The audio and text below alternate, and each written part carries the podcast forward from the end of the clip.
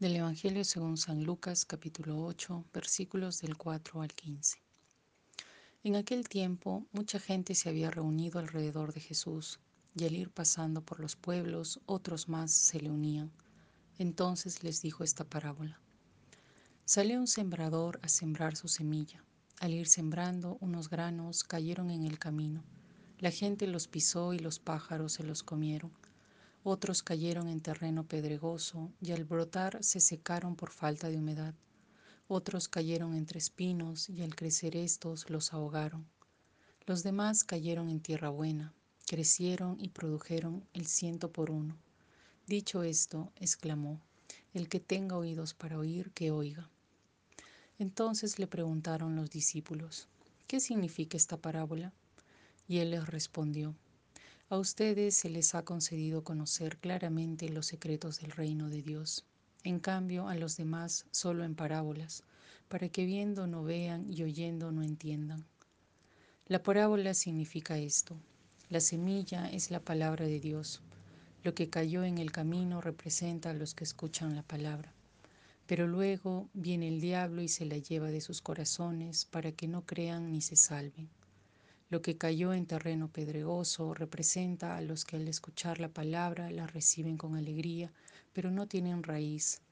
Son los que por algún tiempo creen, pero en el momento de la prueba fallan. Lo que cayó en entre espinos representa a los que escuchan la palabra, pero con los afanes, riquezas y placeres de la vida se van ahogando y no dan fruto. Lo que cayó en tierra buena representa a los que escuchan la palabra, la conservan en un corazón bueno y bien dispuesto y dan fruto por su constancia.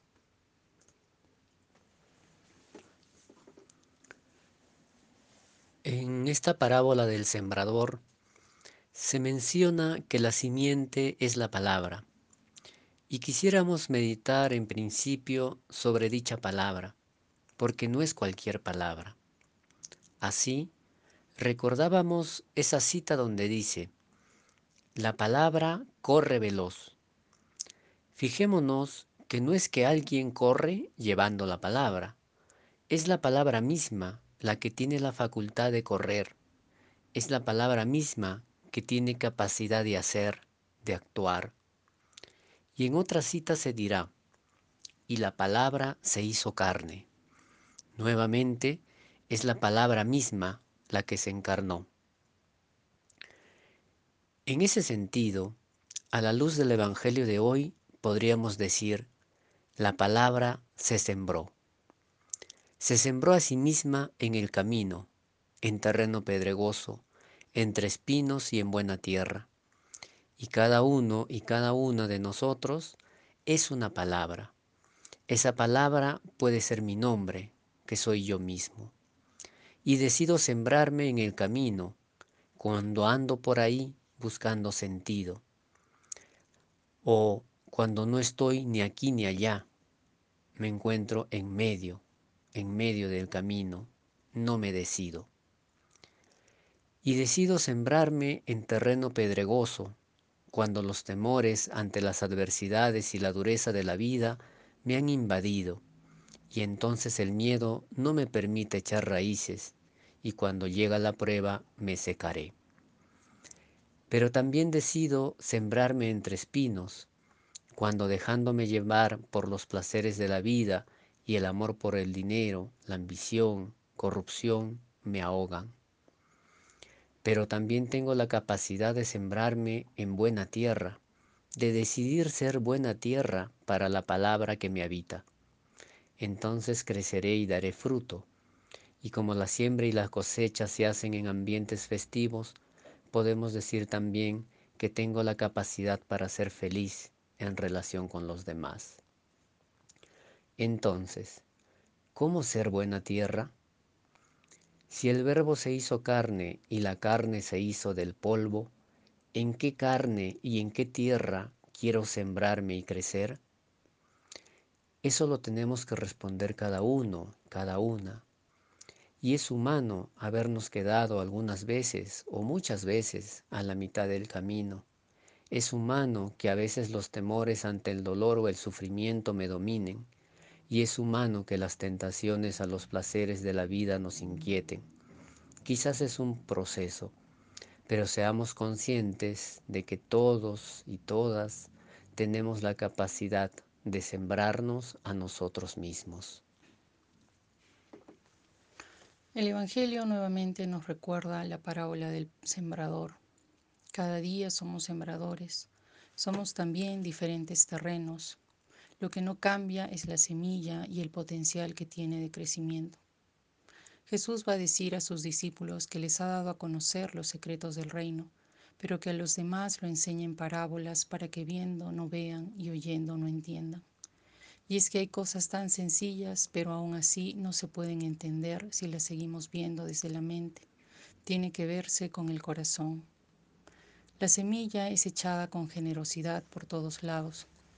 Nuevamente, el Padre no mide como nosotros medimos. Su amor es incondicional. Simplemente no se da. Nosotros pensaríamos en que estamos desperdiciando semilla, al echarla por terrenos pedregosos o por camino de espinas, pero la semilla de la buena nueva, cuando es acogida, puede crecer porque tiene el mismo potencial de convertirse en lo que está destinada a ser, caiga donde caiga. Pero es cierto que no es en nosotros el crecimiento, pero sí el cuidar la tierra.